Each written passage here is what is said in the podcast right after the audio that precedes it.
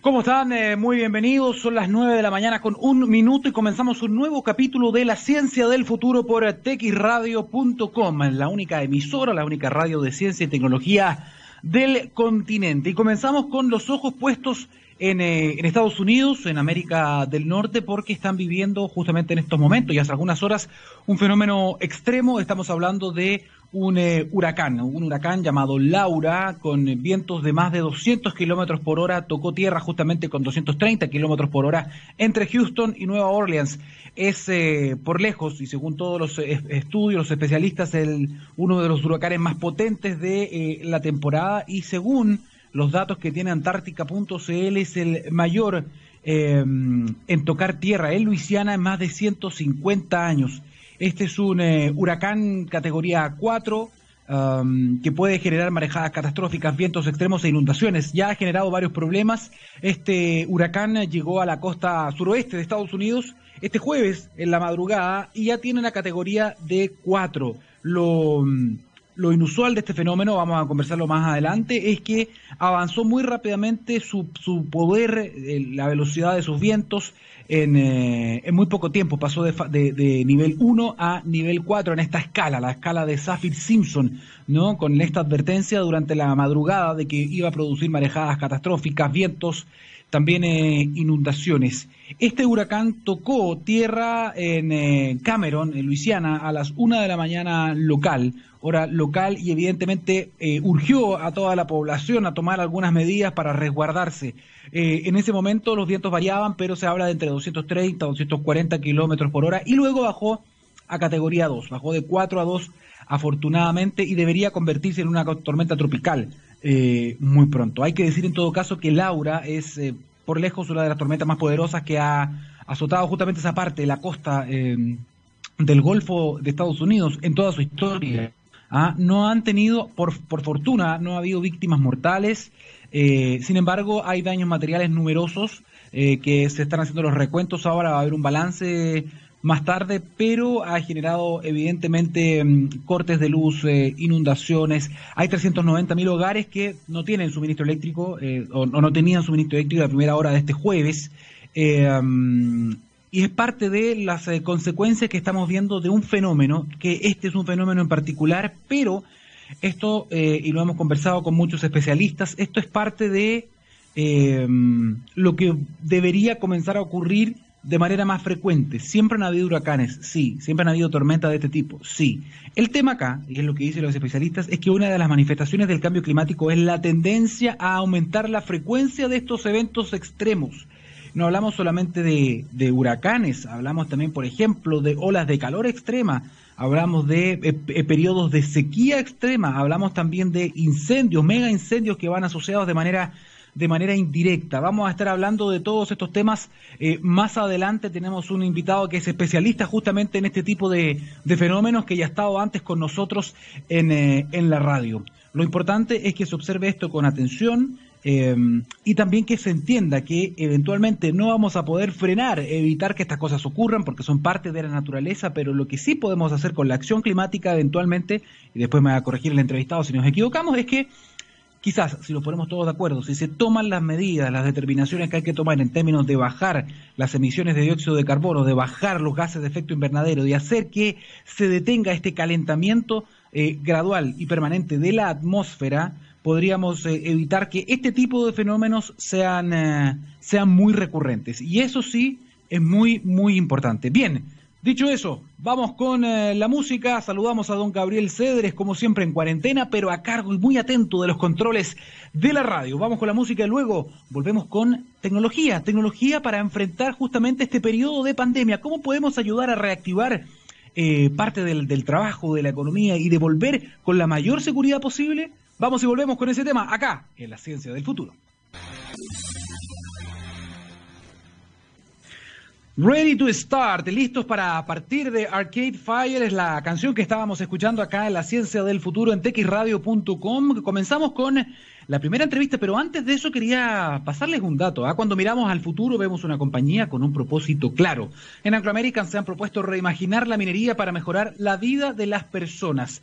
¿Cómo lo están haciendo? Poniendo la innovación en el centro de todo. De esta forma seguirán impulsando y estando a la vanguardia de la industria minera, adaptándose, buscando mejores formas de extraer y procesar minerales, usando menos agua y menos energía. El futuro está cada vez más cerca. Anglo American, personas que marcan la diferencia en minería. Dicho eso, les habíamos anunciado, ¿ah? estamos en medio de una pandemia, eh, hay muchas personas que están con bastante temor, sin embargo, eh, ya hay planes de transición, estamos comenzando en varias comunas que en el desconfinamiento, hay personas que están volviendo también a trabajar, pero esto hay que hacerlo de la manera más segura posible. Ese ha sido el llamado también que hace la autoridad, que obviamente también hacen los expertos, muchos de, muchos, muchos, muchos de quienes son eh, críticos también en parte de este, de este proceso. Sin embargo, lo que hay que hacer acá es extremar las precauciones. Y es por eso que vamos a tomar eh, contacto a esta hora con eh, Maricel Yáñez Reyes. Ella es gerente de marketing de Dahua Technology. Maricel, ¿cómo estás? Bienvenida.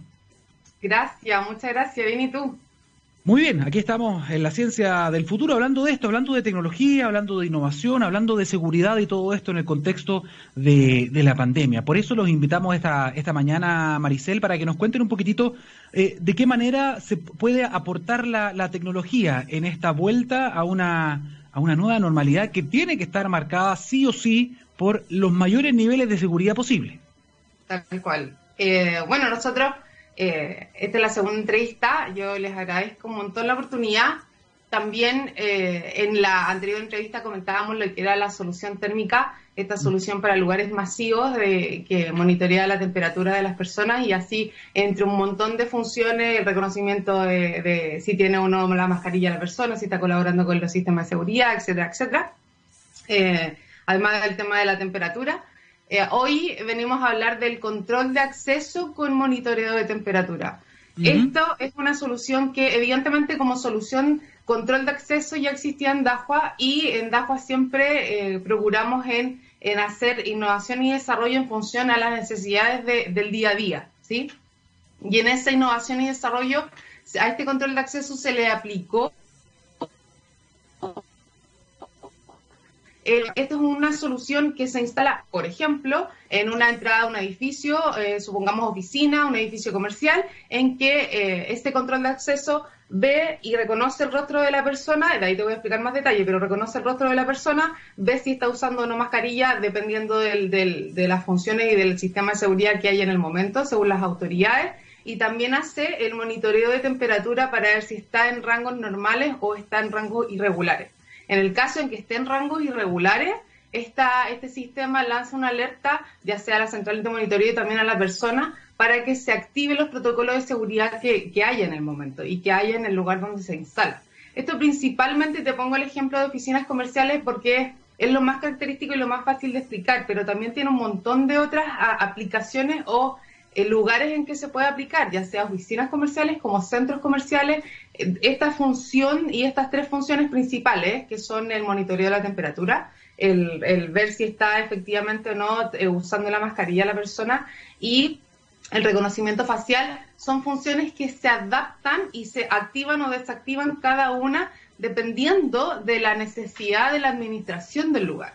Entonces, puede ser en centros comerciales, como pueden ser en, oficinas de, trabajo, oficinas típicas de, comercio, administrativa, etcétera. La función de este control de acceso es, uno, la seguridad para el, edificio en sí, y otra es eh, contribuir y colaborar con esta prevención en temas de contagio. Sí, sin duda. Aquí lo que sí te iba a preguntar es que si va a haber un eh, reconocimiento facial, em, debería haber también una base de datos importante asociada a esto, ¿no? Por lo tanto, ¿cómo se juega con eso? Porque no es como que un centro comercial, por ejemplo, o el metro, o algún cliente que ustedes puedan tener eventualmente, eh, pueda contar con esa base de datos. Es decir, ¿cómo se va a reconocer a las personas si es que no se cuenta con una base de datos robusta en ese sentido? Tal cual. Acá, eh, y por eso te puse los dos escenarios.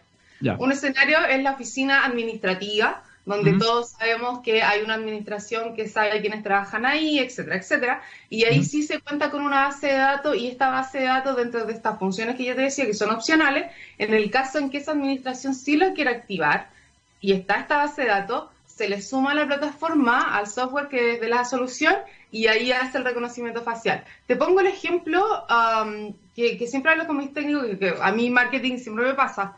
Eh, van eh, personas agencias, eh, partner míos y van por un par de horas, por un día, un día al, mes, etcétera, que no son funcionarios, que no son colaboradores de unas em, de empresas específicas que estén funcionando en el edificio. En este caso, hay múltiples formas de darle el acceso, desde el acceso desde el guardia que le puede tomar una fotografía a la persona para que le haga el reconocimiento facial y así pueda cumplir con todos estos otros factores que te comenté. Y o también puede haber el, omitir esa función para mm. que lo reconozca como un visitante eh, esporádico. Se, pone, se puede poner, de hecho, si cuenta con el DSS, que es un software eh, de Dahua, eh, se puede monitorear, se puede hacer la toma de fotografía en el momento, se puede hacer con anticipación. Es decir, por ejemplo, si yo tuviera a, mi partner de la agencia que me viene a visitar y yo sé que viene todos los viernes de tal hora hasta tal hora a la reunión, yo le mando o le pido una fotografía con anticipación, dejo eso programado, pido esta programación y funciona como te digo. Otra cosa y otro escenario es estas oficinas comerciales que te digo yo, o centros comerciales donde evidentemente no vamos a tener la, la base de datos de las personas, pero sí tiene las otras dos funciones de monitorear la temperatura y de ver si la persona efectivamente está colaborando con los sistemas de seguridad hoy, que son la mascarilla primordial.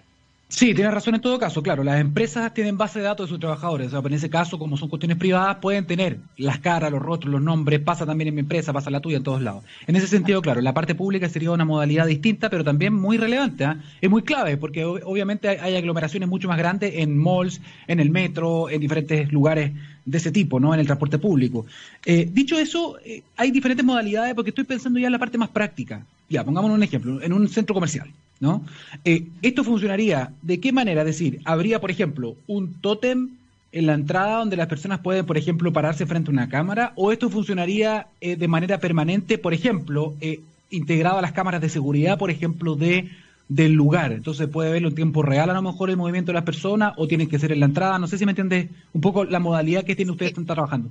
De hecho, acá como sugerencia general, acá siempre en Dasqua eh, nos vamos a adaptar a la necesidad específica que tenga el cliente. Si tú, cliente, hoy llegas con esa especificación y con esa necesidad base de, de el prevenir en lugares masivos, lo que yo, Dajua, te voy a presentar son la gama de soluciones que tengo en base a esa necesidad, en base al flujo de personas que tengas, en base a cuántas entradas tengas a, ese centro comercial, en base a, a, un montón de factores, si es dentro, si es fuera, etcétera, porque en ese caso que tú me mencionas, yo te diría, por ejemplo, que te sugeriría con, eh, con mucho énfasis la solución térmica. La solución térmica es una, es una solución que se compone de distintos eh, productos, entre esas una cámara que hace la medición de temperatura y un black body.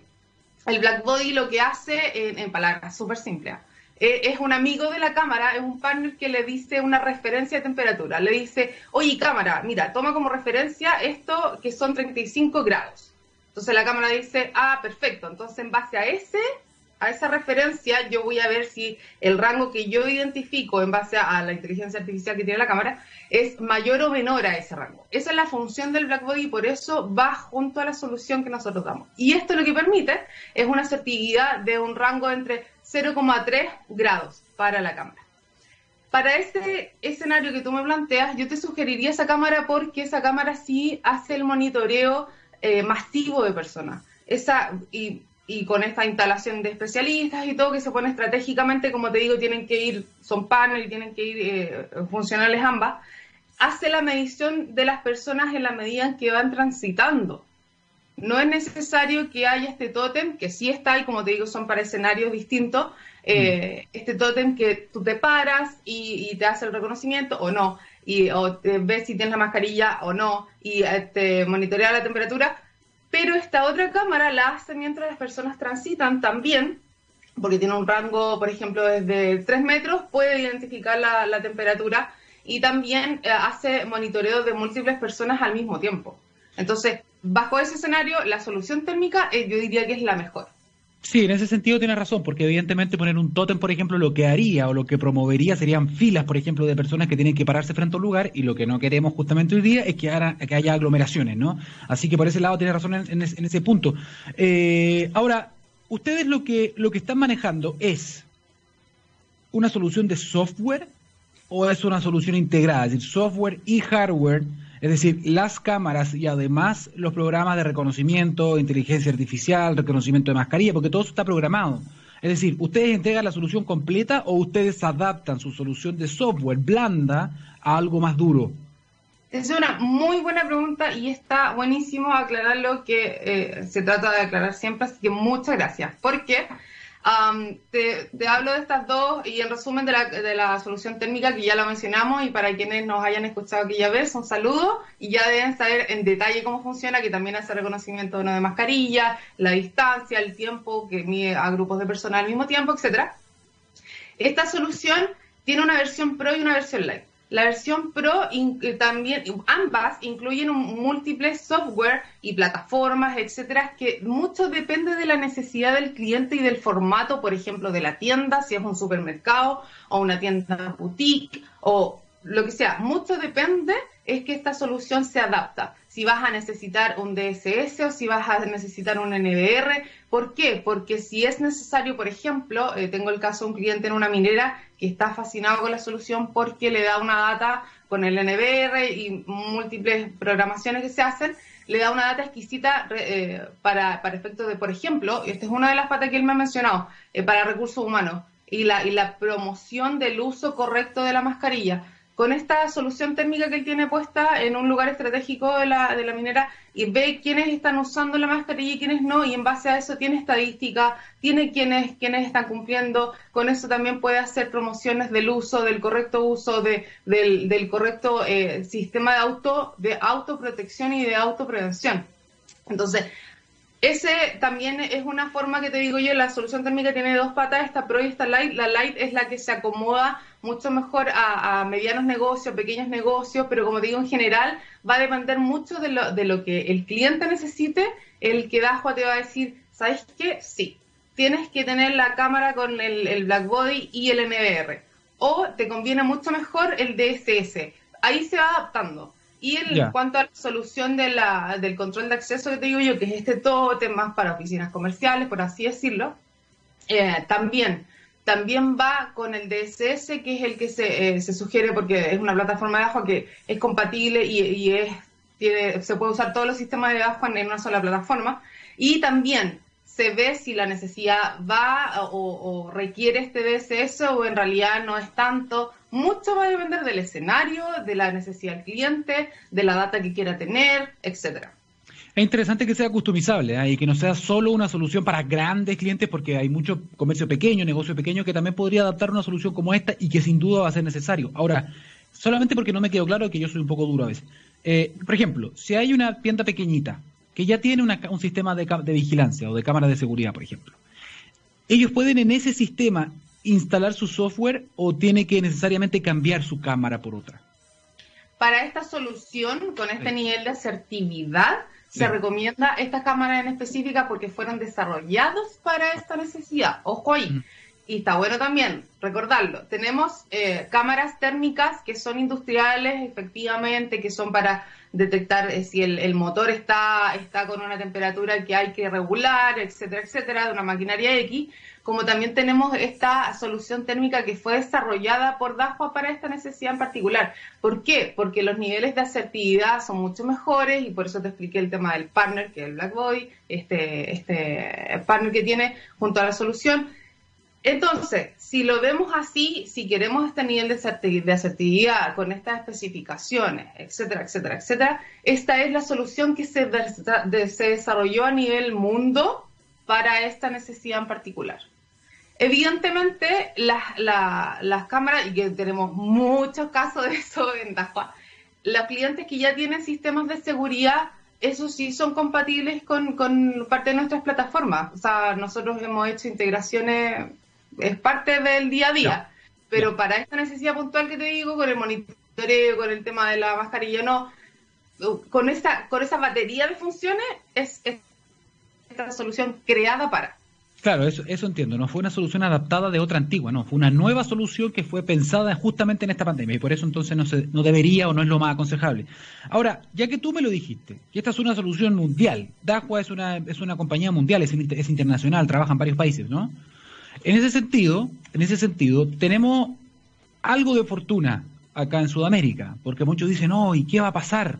Que nadie sabe lo que va a pasar más adelante. Bueno, sabemos algo, ¿no? Eh, Europa eh, nos lleva a la delantera varios meses en la evolución del coronavirus, ¿no? Ellos bajaron los casos, luego hicieron desconfinamiento y se dispararon de nuevo los números. Por lo tanto, quería saber cuál es la experiencia o si es que hay experiencia ya recogida de la misma compañía con estas soluciones en otras partes del mundo. ¿Ya se están utilizando? Cuéntanos un poquito si es que existe o no eso y si es que hay algún feedback. Sí, mira, nosotros de hecho, tú bien lo dijiste, en otros lugares del mundo empezó antes el tema las experiencias son mucho más antiguas que nosotros, podemos de alguna forma ver el futuro a través de ellas. Y, sí, o sea, la solución térmica, donde primero se instaló fue en Wuhan, en, Shanghai, en, en, Europa, en un montón de países en que efectivamente se comprobó que el, el estar tomando la temperatura manualmente es, es no recomendable. ¿Por qué? Porque es una persona que está mm. tomando el riesgo de monitoreo de temperatura a una, a una distancia que no le conviene a nadie, que sabemos que las autoridades no recomiendan. Eh, entre los famosos conceptos está este distanciamiento físico y social. Entonces, cuando, cuando hablamos del retorno y hagámoslo lo más seguro posible, nos referimos a apoyémonos a las herramientas que hay. Y si las herramientas que hay es la tecnología, o sea, viene, viene totalmente como anillo al dedo porque no se necesita exponer a nadie a, esta, a estos factores y a estos eh, sistemas de prevenciones principales que las mismas autoridades los las han mencionado. Entonces, y también, como te digo, el distanciamiento, también tenemos soluciones para eso, que se pueden poner en, dentro de supermercados, dentro de tiendas, que ven si las personas están en el rango y si nos lanzan unas alertas, etcétera, etcétera. Tenemos una multiplicidad de soluciones que se adaptan a todo eso y dentro de las experiencias en otros países, fíjate que sí, se, se nos ha confirmado que esta, estas soluciones han venido a colaborar por lo mismo, por el, el nivel de riesgo se reduce a prácticamente cero al no exponer a una persona a esta labor específica. Y también por, el, por, la, por esta masividad de toma de datos que te mencionaba yo, que no genera aglomeraciones, que no genera esta acumulación de personas, que también ese es un riesgo evidente. Notable que estén también en Wuhan, ah, en la zona cero, donde todo esto comenzó. Lugar que además, eh, hay que decirlo, desde julio que no tienen ni un caso nuevo, ni uno, cero. Y ahí fue donde todo comenzó. Impresionante lo que hicieron los chinos también en el manejo de esta... esta... ¿Qué pasó la Sí, no, por lo menos no se, no se puede decir nada contra eso. ahí comenzó ahí eh, pusimos todos los testeos de los, primeros desarrollos de estas soluciones y sí, de todas maneras vinieron a colaborar. Hoy en día, por ejemplo, en, en, un país europeo que tenemos un caso de éxito que también anda, anda en los medios, eh, está en un, en un centro, en un, patio de comida con, con 14 tiendas, etcétera, eh, que también hay soluciones que nosotros tenemos de flujo de personas y de conteo de personas. En este, en este patio de comida que te menciono yo, hay un determinado aforo y estas soluciones, además del monitoreo de temperatura, de, ver si está con la mascarilla o no, también podemos ver con distintos dispositivos, distintas soluciones, eh, la cantidad de personas que fluyen, que salen, que entran, que es posible dejar entrar, etcétera, etcétera. Tú sabes, Maricel, yo llevo un buen rato ya cubriendo ciencia y tecnología y muchas veces cuando hablamos, eh, me ha tocado también ver otras otras compañías que trabajan con sistemas similares, ver el tema de las cámaras de seguridad, de la inteligencia artificial, del reconocimiento facial, y muchas veces hay cierto temor en, gran parte de la población porque se sienten un poco invadidos, se sienten intimidados, no invadidos a veces en su, en su privacidad. Estos sistemas, eh, uno podría decir que son sistemas súper acusete, pero en este contexto en particular, es importante ser acusete, lamentablemente. O sea, no hay otra solución. Hay personas que van a decir, chuta, pero ¿qué le importa si es que yo no me pongo la mascarilla bien? Bueno, si una persona actúa mal, no se afecta solo a sí mismo. Y ese es el problema, ese es el gran problema de esta pandemia. Que si yo no respeto las recomendaciones, voy a afectar al resto y puedo infectar a personas porque puedo ser asintomático. Por lo tanto, este tipo de sistema ayuda porque las personas en los mismos guardias de seguridad no tienen la capacidad de estar observando a tanta gente al mismo tiempo como si tienen estos sistemas. Dicho eso, si hay, quiero imaginarme un poco cómo funciona esto en términos del monitoreo. Es decir, si yo tengo instalada esta solución, una de las soluciones Pro, no la Lite, la Pro, por ejemplo, esto hay una persona que va a estar observando un gran monitor con diferentes cámaras o el mismo sistema con su propia inteligencia artificial arroja alertas rápidamente y le dice al encargado dónde tiene que mirar. Ok, aquí hay un problema. No es que haya una persona como eso, esas grandes estaciones de seguridad que uno ve que hay miles de cámaras chiquititas y miles de monitores y las personas tienen que estar ahí. No, ¿cómo funciona esto? ¿Suena una alarma cuando se rebasa cierto nivel de temperatura, cuando una persona no tiene puesta la mascarilla? ¿Cómo funciona eso en la práctica? Fíjate, eso es un muy buen punto. Ah, algo desde todos los puntos de vista, no solamente desde la autoridad. El, el, autocuidado y el respeto propio y al otro es súper importante. Más allá de las soluciones, y esto no lo digo solo por las soluciones que vengo a hablar, es por porque es por todos. O sea, acá el si el otro lo hace, ¿por qué yo no? De verdad eh, no funciona y es, y es pegarse un tiro eh, en el pie. O sea, eh, eso por un lado. Otro, evidentemente, que tenemos estas, estas tecnologías que no puedes venir a colaborar y, y la idea de colaborar no significa estar, estar vigilando del por qué el otro no cumple o que no quiera cumplir. Apelamos a la responsabilidad y apelamos a ese criterio que ya mencionamos. Por otro lado, evidentemente, eh, según estas necesidades que te digo yo, el DCS es una de nuestras plataformas de nuestro software que hace monitoreo de múltiples cámaras, por ejemplo, y esa es la versión Pro.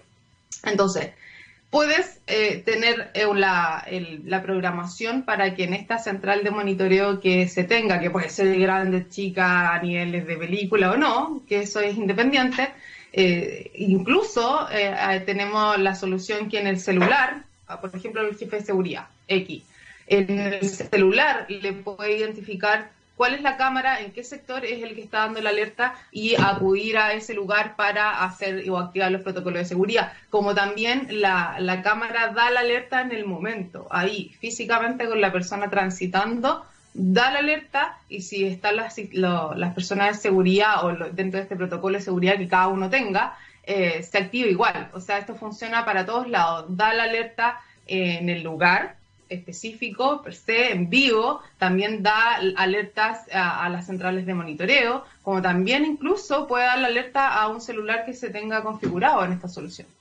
No te escucho. Mira tú. Perdón, y que la había muteado porque estaba mi hija justo al lado. Eh, ¿Qué tan inteligente es esta solución en términos de, por ejemplo, te voy a poner una situación extraña.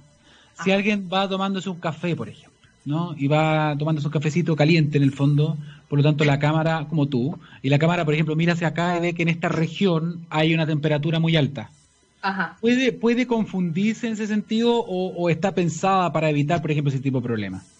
Está pensada para, eso es lo que yo te hacía mención antes, evidentemente hay una multiplicidad de cámaras térmicas en el mercado y que acá eh, esta cámara térmica hace esa distinción y es capaz de decir, ah, no, esto no es un rostro, porque lo primero que hace esta solución es decir, ok, este es un rostro humano, eh, identifica el sector donde tiene que tomar la temperatura y se rige por eso, por ese lugar, eh, con, con, esta luz infrarroja, etcétera, etcétera. Pero por eso te digo, distingue si es un encendedor, si es una taza con café caliente, etcétera, etcétera. No, la cámara lo que va a distinguir y lo que va a identificar es tengo enfrente a una persona, qué temperatura tiene esta persona, está usando una mascarilla y entre otros rasgos, entre otras características que pueda tener la persona que lo da esta data que te digo yo que es súper rica y depende de las necesidades que se va tomando, pero eh, sí, distingue lo que es una cosa, por así decirlo, caliente,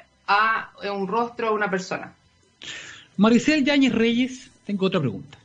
Eh, ya están ya están trabajando con eh, en Chile con diferentes tipos de clientes, ya están en eso, han ido aumentando, han ido aumentando el interés, ¿cómo, cómo va la cosa? Sí, mira, nosotros nos pasó y ha sido súper buena la experiencia en eso. Nosotros trajimos la solución térmica así un pie en Chile, si mal no recuerdo, a fines de febrero. Mm. Eh, me atrevo a decir que fue de, este tipo de solución. Recordemos que, que DAFA la creó para esto. Eh, fuimos los primeros en traerla y fue evidentemente con esta experiencia de los otros países que lo han vivido antes, evidentemente fue una luz para, para, los clientes y dijeron la queremos, eh, estamos tratando, estamos, de hecho nosotros prestamos asesoría eh, y acompañamiento técnico a nuestros clientes a través de nuestros partners. Entonces, sí, somos testigos de que eh, se está aplicando y se está aplicando de muy buena forma. Nosotros también hacemos training con los que mantenemos a, informados a los, clientes de cómo sacarle provecho siempre a nuestras soluciones y con eso los clientes, tenemos clientes, por ejemplo, en, el aeropuerto de Iquique, lo instalamos hace muchos meses atrás y resultó súper bien porque en ese, en ese tiempo recordemos que los aeropuertos eran un foco importante por la, por la llegada y salida de personas que teníamos desde los que querían estar volviendo al, al, país porque por esta pandemia en particular y porque es un lugar de alto tránsito en general. Entonces, lo aplicamos en el aeropuerto de Iquique, eh, fue una súper buena experiencia y fue una experiencia a prueba de muchas cosas, porque estábamos en, cuarentena full acá en Santiago, no podíamos ir físicamente al lugar a hacer esta, este acompañamiento técnico, pero eh, eh, el, monitoreo, o sea, el acompañamiento se hizo de forma remota. Y, eh, y, esto lo digo ¿por qué? porque esta solución, si bien es una, una, solución de alta tecnología, de alta innovación, etcétera, nosotros acompañamos a nuestros clientes para que, como te digo, les saquen el mejor provecho y lo puedan hacer incluso ellos si es necesario. O sea, acá la cuarentena no nos paró jamás. Eh, y eh, también lo tenemos, por ejemplo, en estas mineras que te digo yo, lo tenemos en, en, empresas industriales, lo tenemos en sectores también de bodega, hay, hay un montón de clientes que lo han, incluso centros de salud, eh, lo tienen aplicado, los centros de salud que, pasaron por muchas etapas, desde, desde recibir los primeros casos, eh, ahora hacen el tema del seguimiento de estos casos, o sea, son un foco importante y tenemos la solución también ahí. Muchas gracias, Maricel, por contarnos todo esto. Esto es bien relevante y cada día que pase, sobre todo en, en el lo que viene ahora, ¿no? Que estamos justamente entrando en algunos planes, en algunos procesos y etapas de desconfinamiento gradual, ojo, gradual. Eh, hay muchas personas que van a tener que volver a trabajar, hay muchas compañías que van a tener que volver a operar y la idea es hacerlo, ojalá con la gente que no sea población de riesgo, pero que las personas que vayan a trabajar lo hagan con las condiciones de seguridad más, eh, más importantes. Así que gracias por, eh, por, entregarnos esta mirada también de cómo la tecnología puede ayudar a aumentar los niveles de seguridad en medio de una, de una pandemia tan desgraciada como la que estamos viviendo. Maricel eh, Yáñez Reyes, gerente de marketing de Dajua Technology Chile, muchísimas gracias por esta entrevista. A ustedes, un abrazo grande, cuídense mucho. Tú también, que estés muy bien. Chao, chao. Chao, chao. Bien, ahí ustedes lo, escuchaban, ¿ah? la, tecnología es eh, muy relevante todos, en todos estos procesos. Internet también, estar conectados, como no, hoy día todas las personas están haciendo videoconferencias, justo lo que estamos haciendo nosotros, se están conectando a webinars, se están viendo Internet en algunos foros, se están eh, viendo tutoriales eh, para diversión, para también poder distraerse en medio de tanto estrés, están viendo películas, Netflix, en fin por lo mismo, es importante que ustedes recuerden que Huawei trabaja permanente e incansablemente para derribar la brecha digital y satisfacer las necesidades de Chile y el mundo en materia de conexión. La empresa tiene como propósito que los servicios digitales sean más accesibles para todos y busca soluciones en base a investigación y desarrollo para transformar la industria de la tecnología, aportando operaciones más eficientes, nuevos modelos de negocios y mejores experiencias para las personas. Huawei, llevar lo digital a cada persona, organización y hogar para un mundo inteligente y totalmente conectado. Hablábamos de eventos extremos, huracanes, sequía, calor extremo también, el Valle de la Muerte eh, en, el norte del mundo, en el hemisferio norte. Vamos a hablar de todo esto más con un especialista en cambio climático. ¿Qué está pasando con el mundo? ¿Para dónde vamos? ¿Qué podemos proyectar? Todo eso y más a la vuelta con Raúl Cordero, un experto. Vamos a la música y volvemos en la ciencia del futuro. Estamos de vuelta en eh, la ciencia del futuro, son las 9 de la mañana con 44 eh, minutos en esta, la única radio de ciencia y tecnología del continente. ¿Tu consumo de agua potable ha variado? Puedes reportarlo en línea tú mismo en www.aguasandinas.cl y asegura una facturación precisa. Lo más importante, aun cuando no es posible visitarte por la cuarentena. Una solución para ti de Aguas Andinas. Aguas Andinas innovando contigo y con Santiago. Vamos eh, a la siguiente entrevista, la habíamos presentado, hablamos de esto también en el capítulo pasado, hablamos de cambio climático, de eventos extremos y justamente hemos visto y hemos sido testigos a través de diferentes medios de comunicación de uno de estos eh, eventos. Hablamos de un huracán, el huracán Laura. ¿Qué está pasando? ¿Es esto una manifestación del cambio climático? Yo creo que se lo han preguntado 20 veces esto a nuestro segundo, a nuestro segundo entrevistado de hoy. Tomamos contacto desde Alemania con Raúl Cordero, especialista en cambio climático y académico de la Universidad de Santiago. Raúl, buenos días para nosotros, buenas tardes para ti. Hola, amiga, ¿cómo estás? Bien, ¿y tú? ¿Has seguido atentamente, me imagino, lo que está pasando con el huracán Laura, o no? Sí, nosotros no, no eh, tenemos la suerte de que cuando eh, ves estos grandes eventos extremos a la distancia resultan eh, interesantes de seguir para naturalmente las personas que tuvieron que evacuar la costa entre Houston y, y um, Nueva Orleans no fue particularmente igual de interesante. De todas maneras, estaba viendo justamente y quiero resaltar la cuenta de Twitter de ustedes porque es muy buena. Ustedes están empujando también mucha divulgación de datos muy interesantes que es Antártica, como se escribe en inglés, .cl. Antártica.cl es la cuenta, la arroba de, esta cuenta que tiene Raúl y un equipo, me imagino, de personas muy interesantes donde están justamente posteando este tipo de datos y sacando información de ahí, que me gusta mucho cómo la, la compilan. Eh, se dice que es el mayor huracán de la temporada y el mayor en tocar tierra en Luisiana en más de 150 años, Raúl. Sí, sí, en términos de rapidez, naturalmente. Muchas personas, por ejemplo, seguramente recuerdan, hayan escuchado hablar del huracán Katrina, que fue un huracán que causó muchas víctimas mortales, alrededor de 2.000 personas murieron cuando el huracán Katrina, en el 2005, eh, prácticamente inundó buena parte de la ciudad de Nueva Orleans. Ese huracán tuvo vientos menos intensos que el actual. Laura tiene más de 50 kilómetros por hora, más de vientos sostenidos que lo que alcanzó a tener Katrina. Afortunadamente, eh, este huracán, Laura, no llegó directamente a Nueva Orleans, tampoco llegó directamente a Houston, donde Houston fue muy impactado por otro huracán famoso, Harvey, en 2017. Este huracán llegó justo al medio entre estos dos grandes núcleos urbanos, Houston y Nueva Orleans. Naturalmente, eso no significa que no haya causado víctimas y que no haya graves daños materiales aún en evaluación. Todavía está la zona costera donde este huracán afectó hace ya varias horas inundada eh, así que hay que esperar todavía para poder magnificar los daños. Pero sí, estamos ante una seguidilla de grandes huracanes, grandes ciclones tropicales, que por supuesto no son una coincidencia, son una manifestación más de los efectos del cambio climático. Raúl, hay algo que me llama la atención y que tiene que ver con cómo subió tan rápidamente de escala, eh, incluso de velocidad, de intensidad. ¿Esto es normal en este tipo de, de, eventos? Mira, en general no es una cosa que se vea tanto, de hecho, eso, por eso es una cosa que ha sido ampliamente destacada. Este huracán eh, ni siquiera tenía la categoría de huracán el lunes en la mañana. El martes tenía la categoría de huracán 1, estos son vientos sostenidos arriba de los 120 kilómetros por hora, y en 24 horas después ya tenía categoría 4. Terminó tocando tierra en las costas de Luisiana, muy, muy cerca de la categoría 5, que comienza con vientos sostenidos superiores a los 250 kilómetros por hora. Es decir, es un huracán extraordinario cuya intensificación fue extraordinariamente rápida. ¿Por qué se intensifican rápidamente los huracanes? Porque el agua sobre el que se trasladaba en el Golfo de México está anormalmente cálida. ¿Qué tan cálida puede ser esa agua? Extraordinariamente cálida. Los que han tenido oportunidad de hacer vacaciones en el Caribe saben que el agua del Caribe es muy, muy cálida, pero está más de un grado y medio por encima de lo que ya debería estar. Algo así como 32 grados tenía el agua en la superficie, el mar en la superficie del Golfo de México. Y esa energía acumulada en esa agua fue lo que permitió una intensificación extraordinariamente rápida de Laura.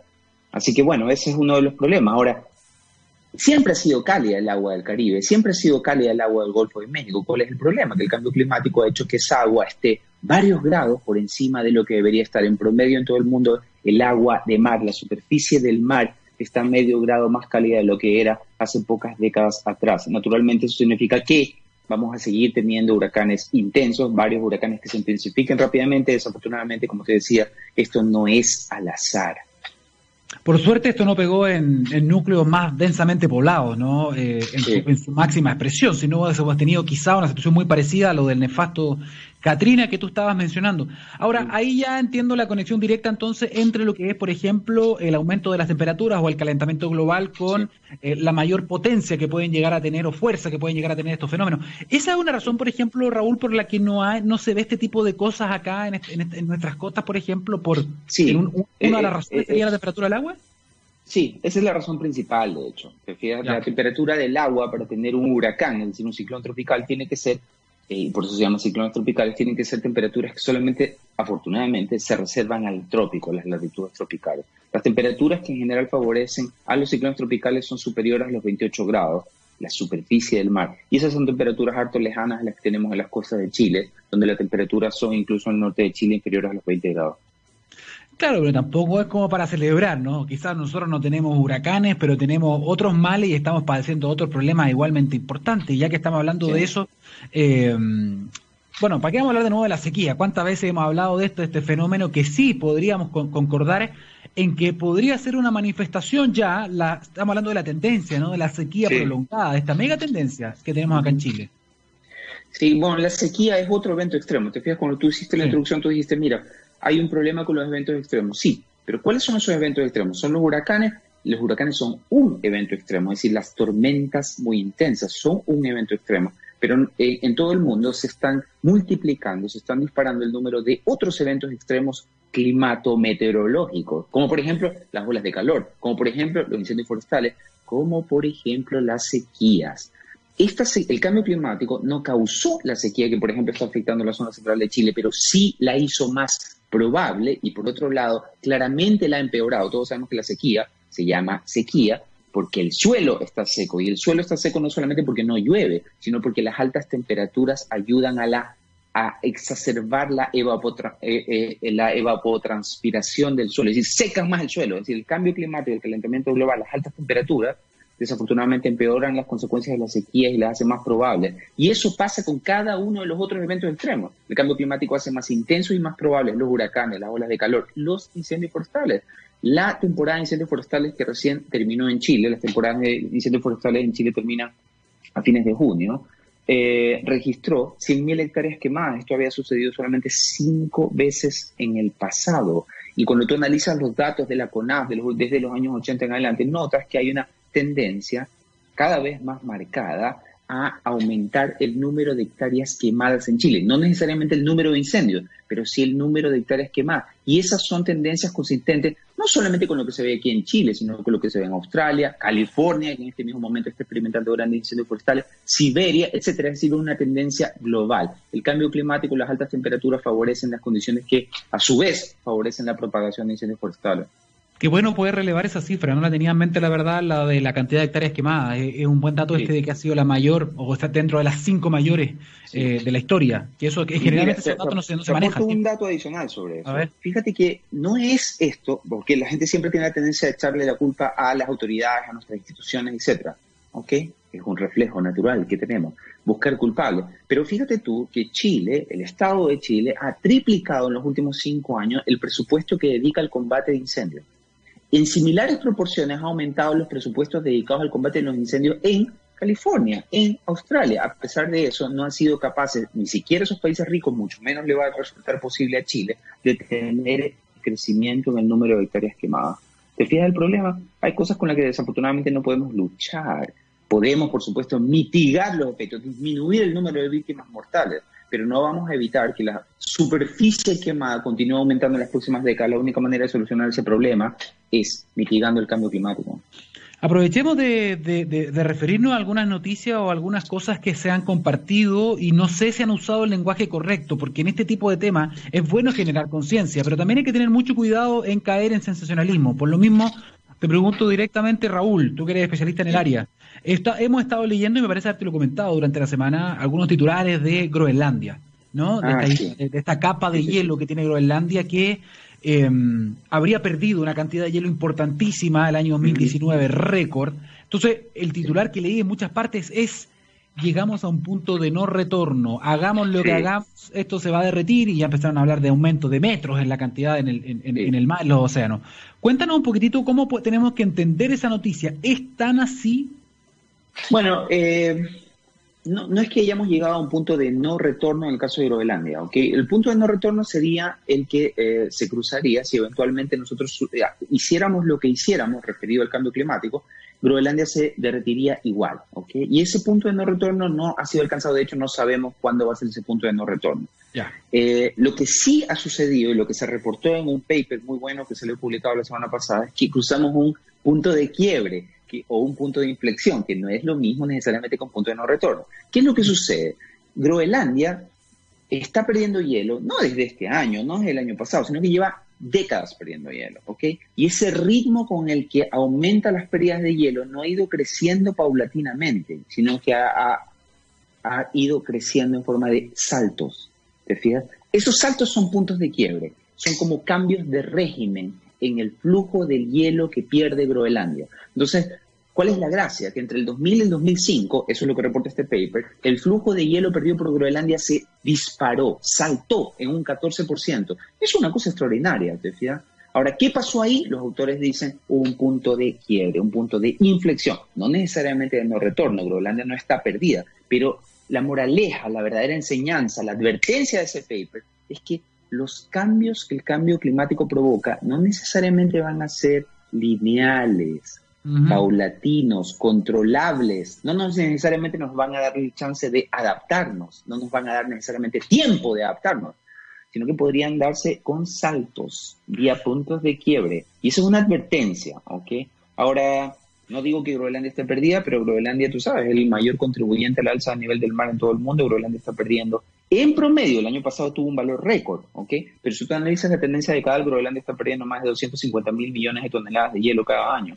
Esa tendencia se ha mantenido y, se, y, está aumentando, igual que en el caso de la Antártica, igual que en el caso de los glaciares. Así que sí, a fines de siglo es muy probable que tengamos alzas del nivel del mar superiores a un metro. ¿Te fijas? Eh, y eso es, créeme, no sensacionalismo, esa es, un, es, es una estimación conservadora.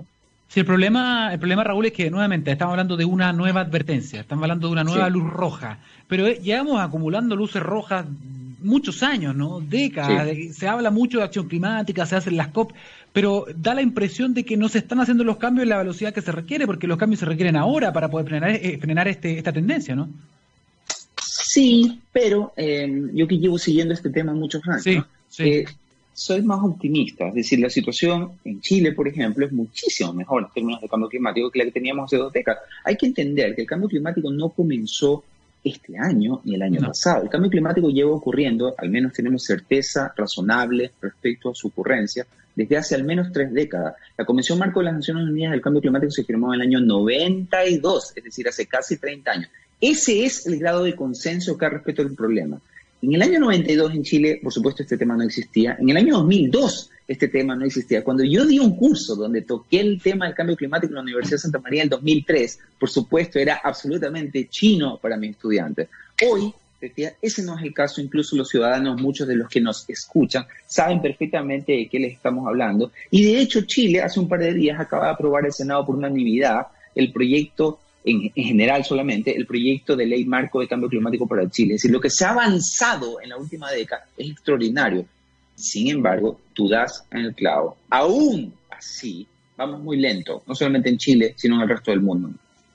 Sí, estaba viendo un estudio además de que hay ciertas cosas que se proyectan y que da la impresión, eh, incluso según algunos estudios, de que no se puede hacer nada ya y esa sensación de frustración eh, y de impotencia puede ser peligrosa, porque hay gente que podría decir, bueno, entonces si no hay nada que hacer, ¿para qué voy a cambiar mis hábitos? ¿Para qué voy a cambiar mis actitudes? Porque sabemos que esto tiene que ser un cambio transversal. Todos los entes de la sociedad tienen que cambiar en esto. Por lo tanto, ¿a qué me refiero? Específicamente y rápido, eh, un estudio que hizo la Fundación Zetacua hablando de eh, los glaciares que alimentan el río Maipo. entonces decían, ya hemos hecho una proyección que de acá a 100 años ya no van a estar. O sea, siguen retrocediendo y se van a perder y no hay nada que hacer al respecto, así que hay que cambiar, eh, hay que hacer más infraestructura, hay que, hay que meterle mucho a la pata de la mesa que es la adaptación. Entonces, ese tipo de cuestiones, que son terribles, te dicen, bueno, podemos adaptarnos, pero da la impresión de que la batalla está perdida. Eh, pues ganada no está. Yo no diría que está absolutamente perdida, pero sí es verdad y hay que ser realista. El daño que hemos hecho en nuestra atmósfera es de tal magnitud que hay muchas cosas que ya perdimos. Y hay muchos glaciares, sobre todo todos los glaciares tropicales, están condenados a desaparecer, ya no hay manera de salvarlos. Muchos glaciares de la zona central de Chile van a correr la misma suerte durante este siglo. ¿okay? Y eso es un hecho de la causa. Ahora, eso no significa que hay que abandonar los esfuerzos, no, al revés, hay que redoblarlos para salvar algunos que todavía son salvables, sobre todo los que están más al sur, por ejemplo. Todavía podemos salvar campos de hielo, todavía podemos salvar la Antártica, todavía podemos salvar Groenlandia. Y justamente yo lo al revés, yo tomaría esos desastres que desafortunadamente ya no vamos a poder evitar como una advertencia, como una fuente de motivación, no como una fuente de desánimo. Perfecto. Raúl, una última pregunta. Eh, y esto quizás es la pregunta más básica eh, y que no estaba esperando quizás. ¿eh? En general los científicos que estudian mucho estas cosas no esperan este tipo de cuestiones, pero ahora que estamos en medio de una pandemia, donde se ha, se ha relevado mucho, y qué bien que sí sea, el rol de la ciencia, de la evidencia, de los estudios, también, lamentablemente, como están todos conectados más que nunca, también se ha, ha ganado una posición muy importante y es terrorífico que así sea, las fake news, eh, la, la pseudociencia, ¿no? El negacionismo. O sea, hay personas, por ejemplo, que niegan que el virus exista y con pruebas de supuesto científico. Y eso me hace recordar que los más grandes negacionistas están también del lado del cambio climático. Sí, en, sí. En, general son los mismos. En el mundo científico, ¿existe algún científico serio que en alguna de las reuniones en las que ustedes vayan, congresos internacionales, exponga un punto de vista de ese punto, o sea, de ese calibre? Es decir, ¿hay alguien que ¿Sí? Mm, no, no. mira, cuando el tema comenzó en los años, a fines de los 80, cuando se fundó en el 88 el panel intergubernamental de cambio climático, o cuando se firmó la Convención Marco de las Naciones Unidas en el 92, en efecto todavía había algunos colegas, senior en general, con algunas dudas que en ese momento eran incluso razonables. Pero después de 30 años, eh, tú puedes encontrar en YouTube siempre a alguien que fue profesor, que es emérito y cosas por el estilo, ¿ok? Pero ningún científico activo que trabaje en clima en este caso es negacionista. Sí hay algunas personas con formación técnica, ingenieros a veces, incluso por ahí en Estados Unidos encuentras a un doctor en meteorología negacionista, o más bien, él se declara escéptico, pero es más negacionismo, pero son excepciones, ¿te eh, mm. Igual que a veces hay médicos antivacunas. Eh, hay un consenso pleno en ciencias al respecto y por lo tanto lo mejor, igual que en el caso de los negacionistas del, eh, del COVID o, cosas, o, o, el movimiento antivacuna, lo mejor es tratar de despreocuparse un poco de esta gente y tratar de educar a los hijos de esta gente eh, para que desafortunadamente no sean víctimas de estas teorías conspiranoicas que a veces son re atractivas y re entretenidas de leer, pero desafortunadamente a veces, como en el caso particular del COVID, pueden causar víctimas. Si nosotros no logramos convencer a la mayoría de la población de la necesidad de inmunizarse, podríamos tener problemas para controlar esta pandemia, causando no solamente muertes directas por la enfermedad, sino más pobreza, hambre, e exacerbación de las inequidades existentes. Es decir, una cadena de problemas. Por lo tanto, la solución para ese problema, igual que para el problema del cambio climático, es la de siempre. Educación, educación, educación. Perfecto. Raúl Cordero, especialista en cambio climático, académico de la Universidad de Santiago, en directo con TX Radio desde Alemania. Muchísimas gracias por este contacto y quedas obviamente invitado para otro capítulo. Bueno, con mucho gusto, Daniel. Saludos. Cuídate mucho. Chao, Raúl, que te vaya muy bien. Bien, ahí lo tienen, la voz de los que saben, la voz de los expertos, con la evidencia sobre la mesa. Con esta entrevista entonces llegamos al final de este capítulo de la ciencia del futuro. Hablamos de tecnología, hablamos de cambio climático, de ciencia, de evidencia científica. Así que nos vamos plenos de datos para, para la casa. La invitación es que sigan en la sintonía de texradio.com. Viene la Vale Ortega con MOVE, con todo lo que es electromovilidad. No olviden, Eduardo Fuentes pronto va a ser parte también de esta radio científicamente rockera. Nos encontramos nuevamente en la ciencia del futuro el martes a las 9 de la mañana. Chao, chao, que estén bien.